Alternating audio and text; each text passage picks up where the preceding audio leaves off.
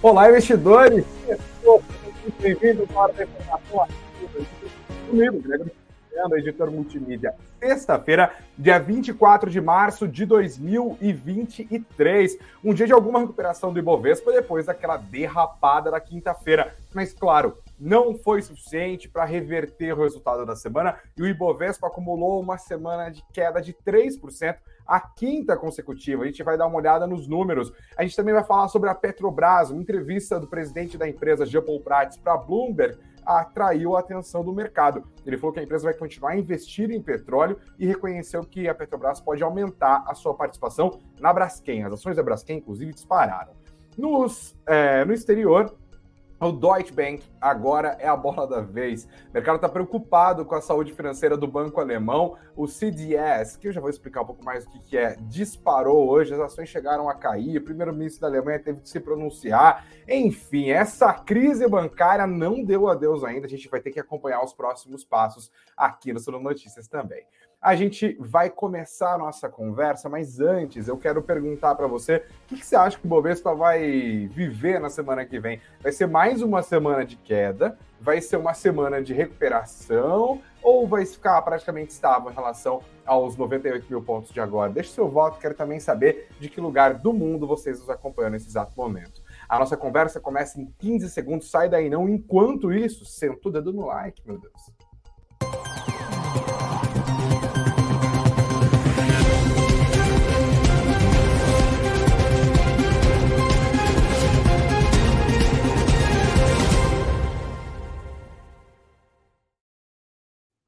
Olá, investidores, sejam todos muito bem-vindos a mais uma live das notícias aqui na Hora da Informação. Boa noite para a Nancy Utida, que está junto com a gente. Como todos os dias também está o Marcos, o Edilson, o Michael Godoy, o Edi Poupe Invest, o Moisés Santana. Vamos deixar nos comentários de vocês. Boa sexta-feira para todo mundo.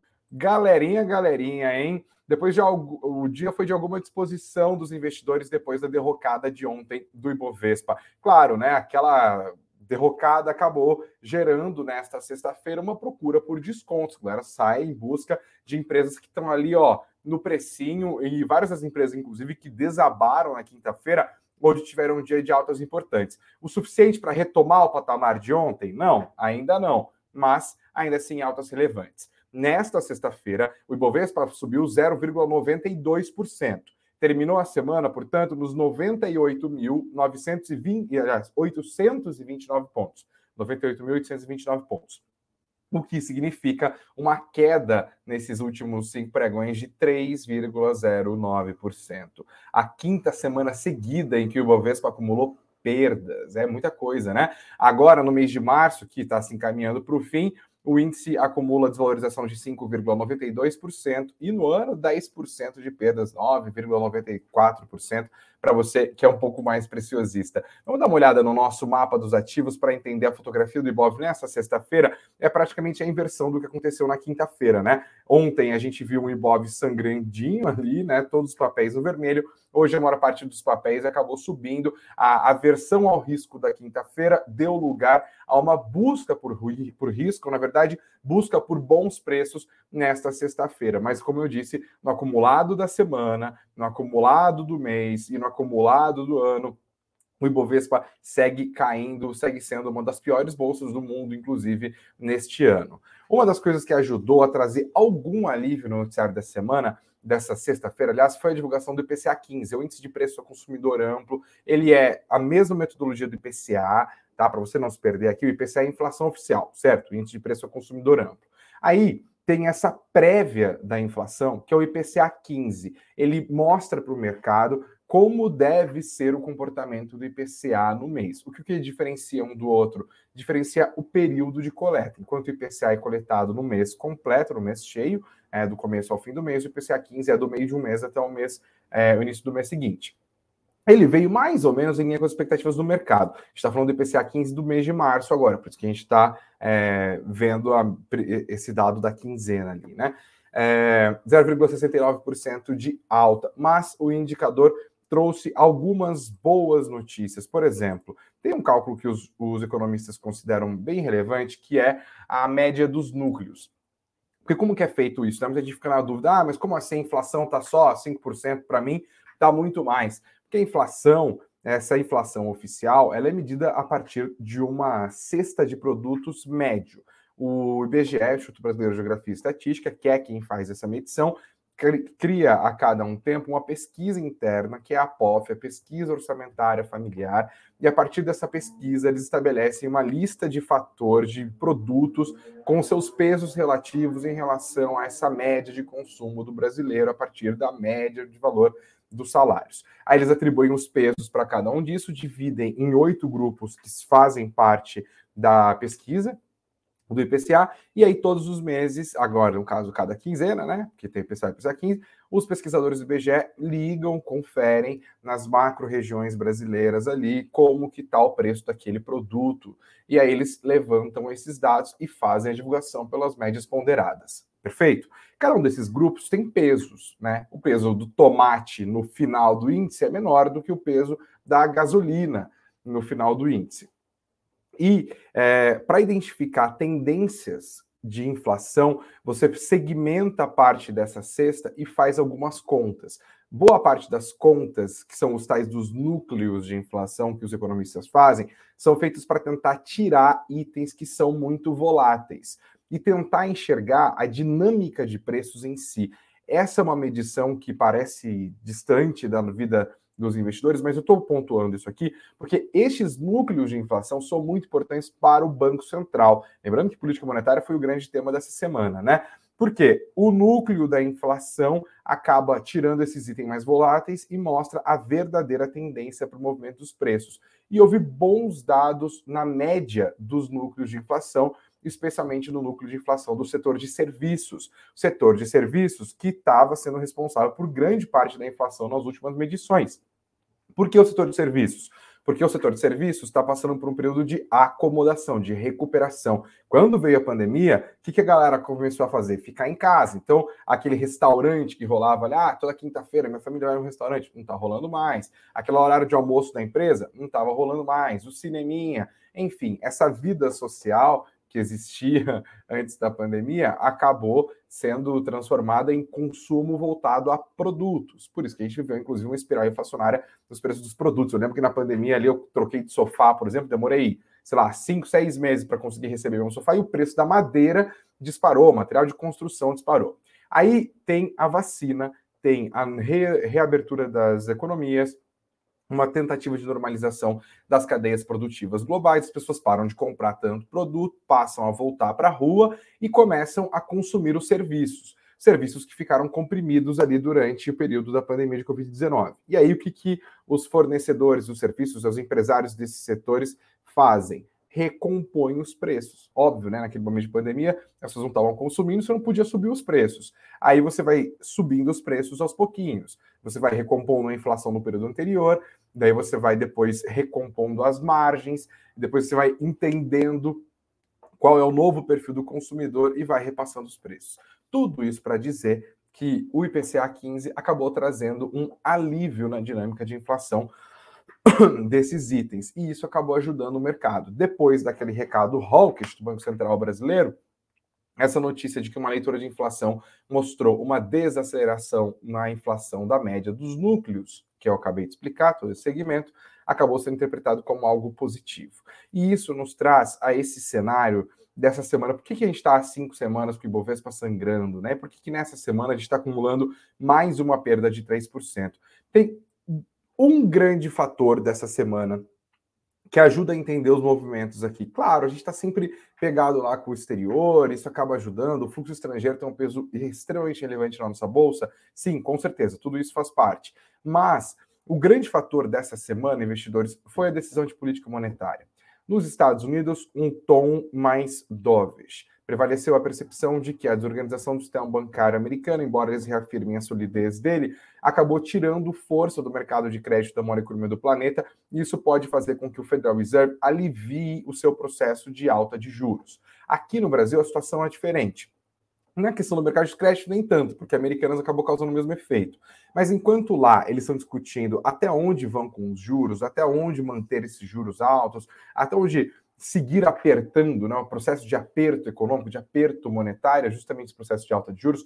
Aqui no Brasil, a gente já está há muitos meses discutindo quando que vai começar o nosso processo de afrouxamento monetário, de redução da taxa de juros. Porque o Banco Central brasileiro, em meio a todo esse processo de desorganização econômica que gerou a inflação fruto da pandemia de Covid-19, rapidamente começou a subir os juros e não encontrou, desde que chegou nesse patamar atual, os 13,65%, espaço para começar a reduzir a Selic. Ele faz isso, claro, para apertar a economia, reduzir o nível de atividade econômica e quebrar esse processo de espiral de preços. O que começou a acontecer nos últimos meses, especialmente, é que a mudança de governo vem causando apreensão nos agentes econômicos. É, isso significa um elogio ao governo Bolsonaro, Greg, bolsonarista. Um monte de gente saiu ontem e falou: ah, Greg bolsonarista.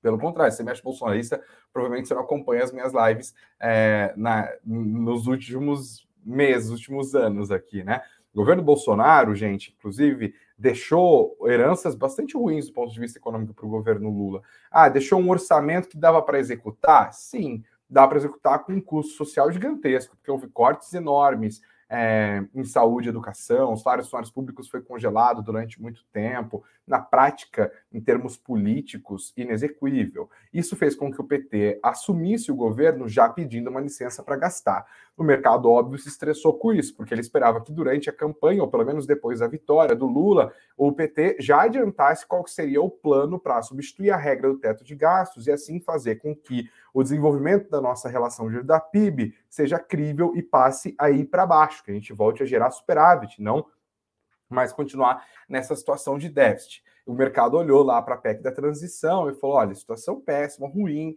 isso acaba impactando as expectativas de inflação, deixa o Banco Central na situação de juros altos por mais tempo, mas vá lá, vá lá, vai ter o tal do arcabouço fiscal.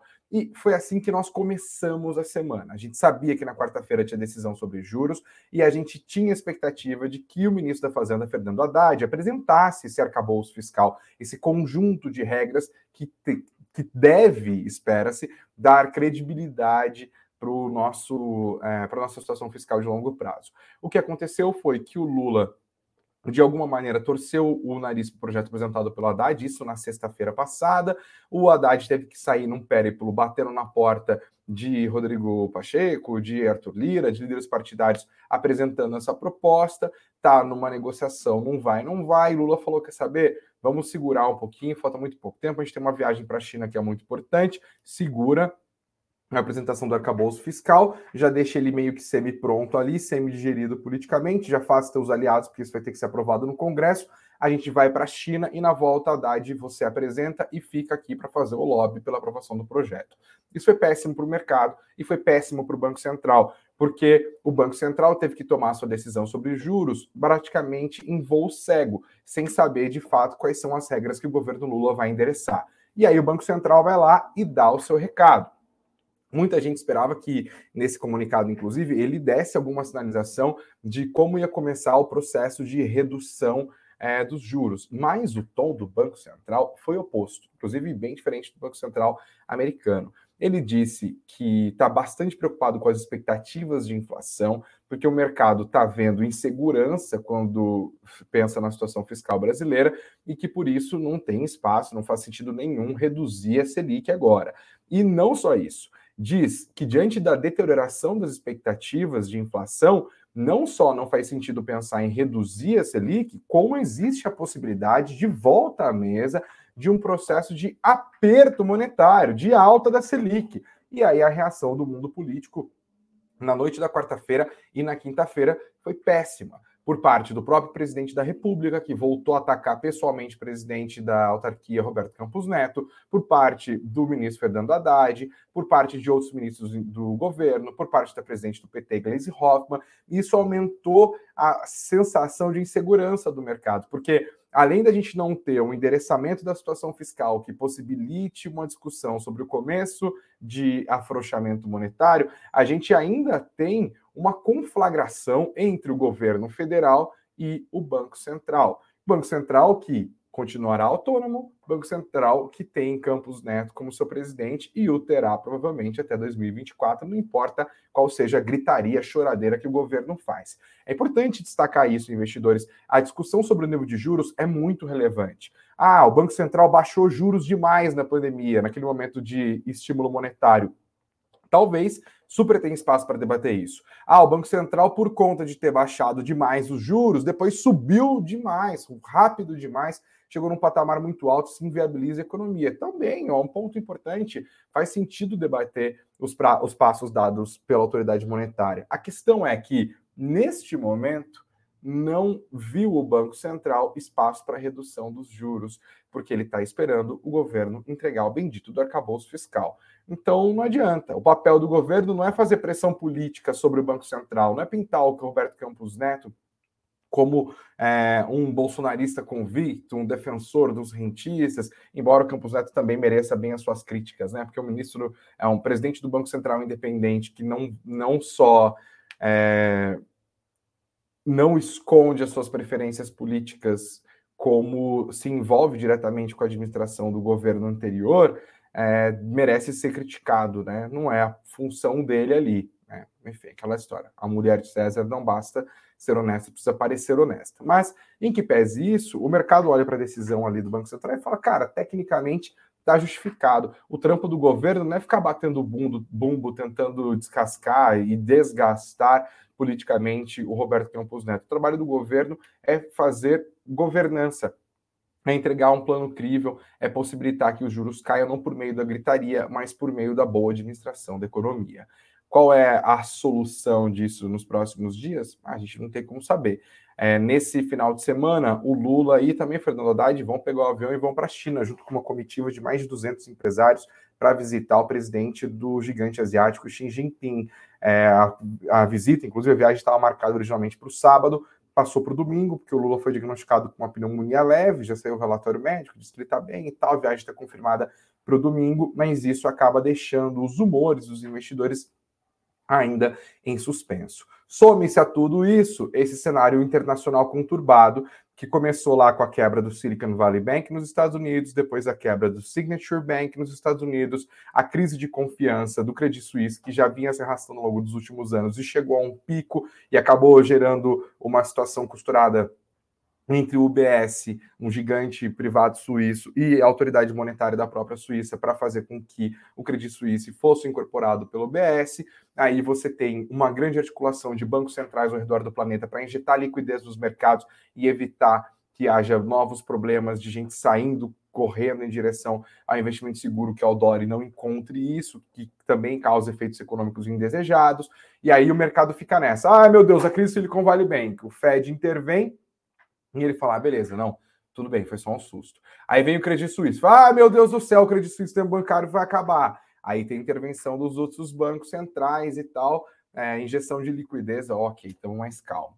E hoje nessa sexta-feira, a situação que também não está nada fácil para o Deutsche Bank, prorrogando esse clima ruim que está nos mercados de suspeita em relação à solidez do sistema bancário internacional. O Deutsche Bank está protagonizando uma nova crise no setor bancário e basicamente é desespero. Quando você olha o balanço ali do Deutsche Bank, claro, tem riscos e tal, será que ele vai ser o novo Credit Suisse? Mas a questão é, os investidores, os correntistas estão inseguros nesse momento. E essa percepção de risco apareceu nas CDS do Deutsche Bank. Como que funciona? Uma instituição, ela vai lá e emite títulos.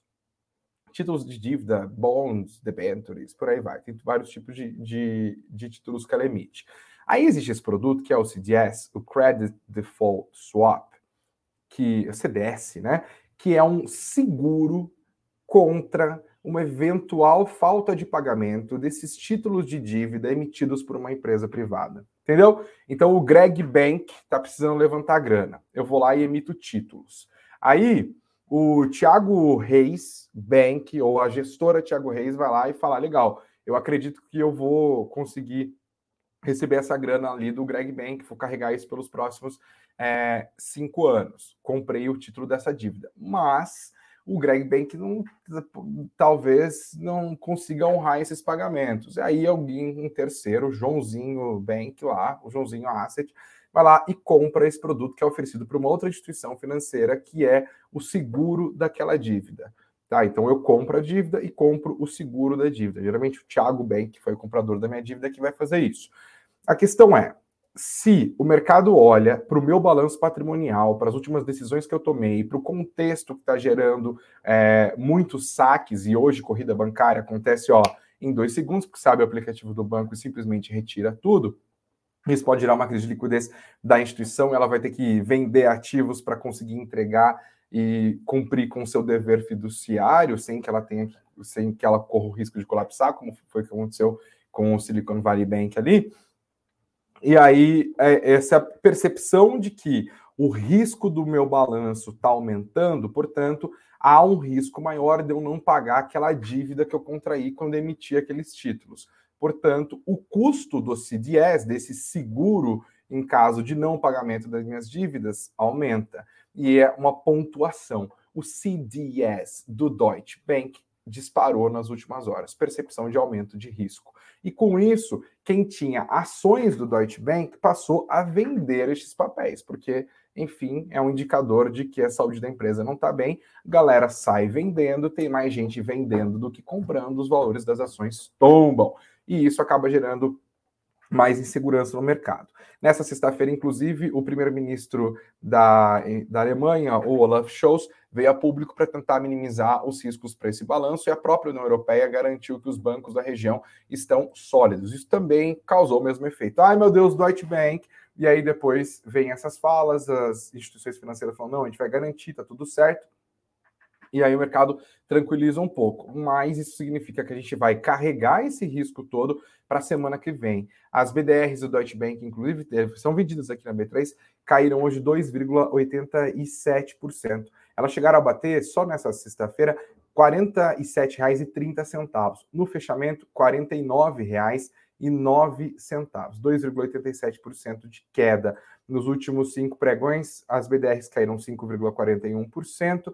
Em 2023, as BDRs do Deutsche Bank já perderam mais de 20% do seu valor. Significa que o Deutsche Bank é o próximo Credit Suisse, Greg? Não, mas significa que as autoridades monetárias, os grandes bancos, e os próprios governos vão precisar rebolar com um pouco mais de entusiasmo se quiserem fazer com que os investidores, os correntistas, confiem na solidez do sistema bancário internacional.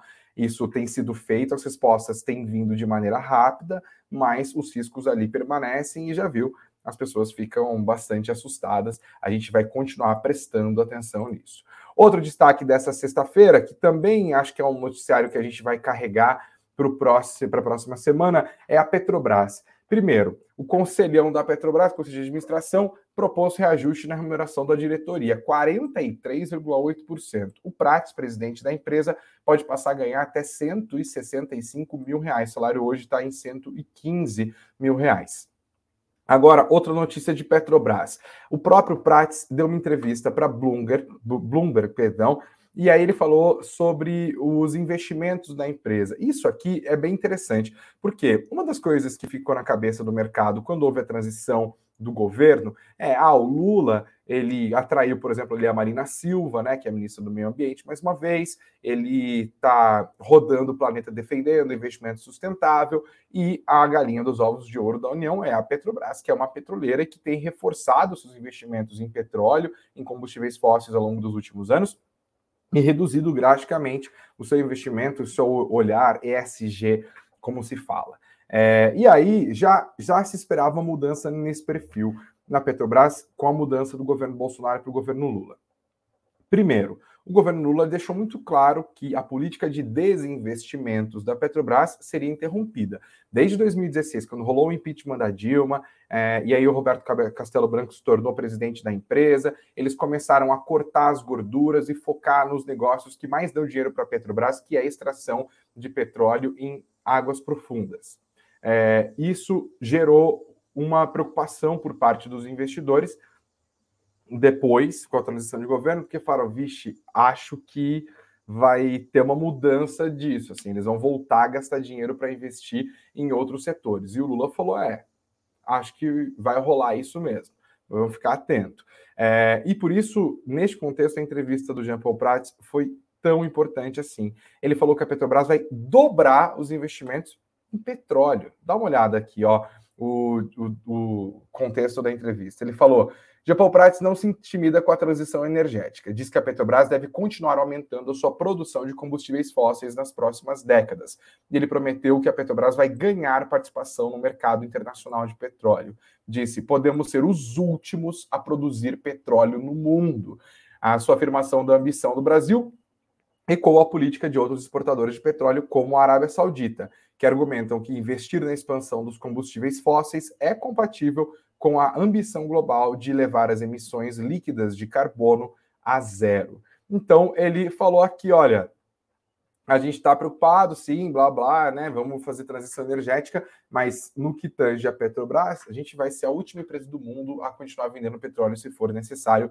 Não se preocupem com isso. E isso fez o mercado falar: hum, não é tão comunista quanto eu imaginava, não, não tão ambientalista. Claro que os ambientalistas também olham para isso e falam: tragédia, né? Mas do ponto de vista do balanço da empresa, pode ser uma boa notícia. Outra coisa, inclusive, sobre a Petrobras. A Braskem, a gente está acompanhando as ações desabando, com os preços dos é, petroquímicos caindo também, situações mais difíceis nos últimos balanços. Ele, nessa entrevista, o Jean Paul Prats, falou que a Petrobras está estudando aumentar a sua fatia na Braskem. E ele também falou que é contra a taxa de exportação de produtos derivados de petróleo, que inclusive é uma proposta que surgiu dentro do próprio governo do PT. É, ele está falando aqui, ó, inclusive a, Bras, a Braskem faz parte dessa política de desinvestimento da Petrobras, que ele critica. Ele diz que estava rolando uma maneira irracional de vender as coisas e que agora eles têm um outro plano, outra estratégia. É, e ele falou aqui, ó, a, a matéria continua. A lista de ativos que a Petrobras colocou à venda na gestão anterior, mas ainda não concluiu, que inclui um gasoduto, campos de petróleo, unidade de refino, serão agora avaliados caso a caso. Deixa eu só achar na matéria aqui a parte que ele fala é, exatamente sobre a Braskem. Espera aí.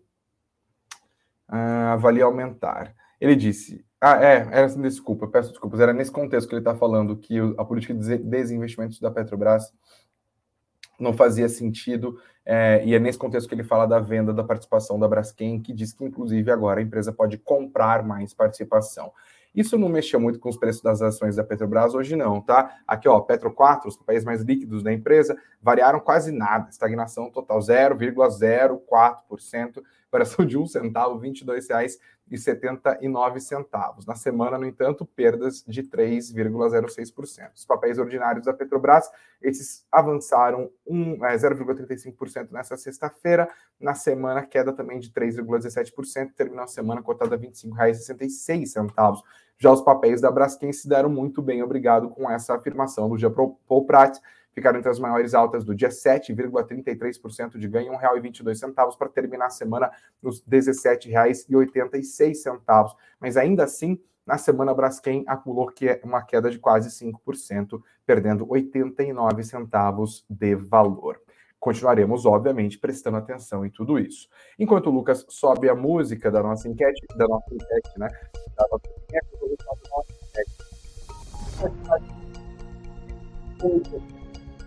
vai se recuperar um pouco ou vai afundar mais ainda? 45% da nossa audiência acha que o Ibovespa vai encontrar na sexta-feira que vem a sua sexta semana seguida de queda. Obrigado pelos votos, 44%. 33% disseram que o Ibovespa vai ter alguma recuperação na semana que vem e 23% apostam que o Ibovespa ficará estável. Muito obrigado a você que votou, que participou da nossa live, que sentou dando like. Não se esqueça também de dar uma olhada na descrição dos nossos, dos nossos vídeos e dos nossos podcasts, porque tem link para você baixar de maneira inteiramente gratuita os nossos e-books campeões de download aqui, que já ajudaram centenas de milhares de investidores, vão continuar ajudando tudo de graça, está aqui na faixa, rapidinho, clicou, fez o download. Uma ótima semana para vocês. Não se esqueçam de ficar de olho no noticiário, mas se quiser esquecer, segunda-feira, 19 horas, a gente está aqui de novo para deixar tudo bem explicadinho, passando a lupa no noticiário para vocês. Bons investimentos sempre, muito dinheiro no bolso. Beijos hoje, beijos, abraços hoje, abraços. Curtam o final de semana e segunda-feira a gente está de volta. Valeu, gente. Muito obrigado.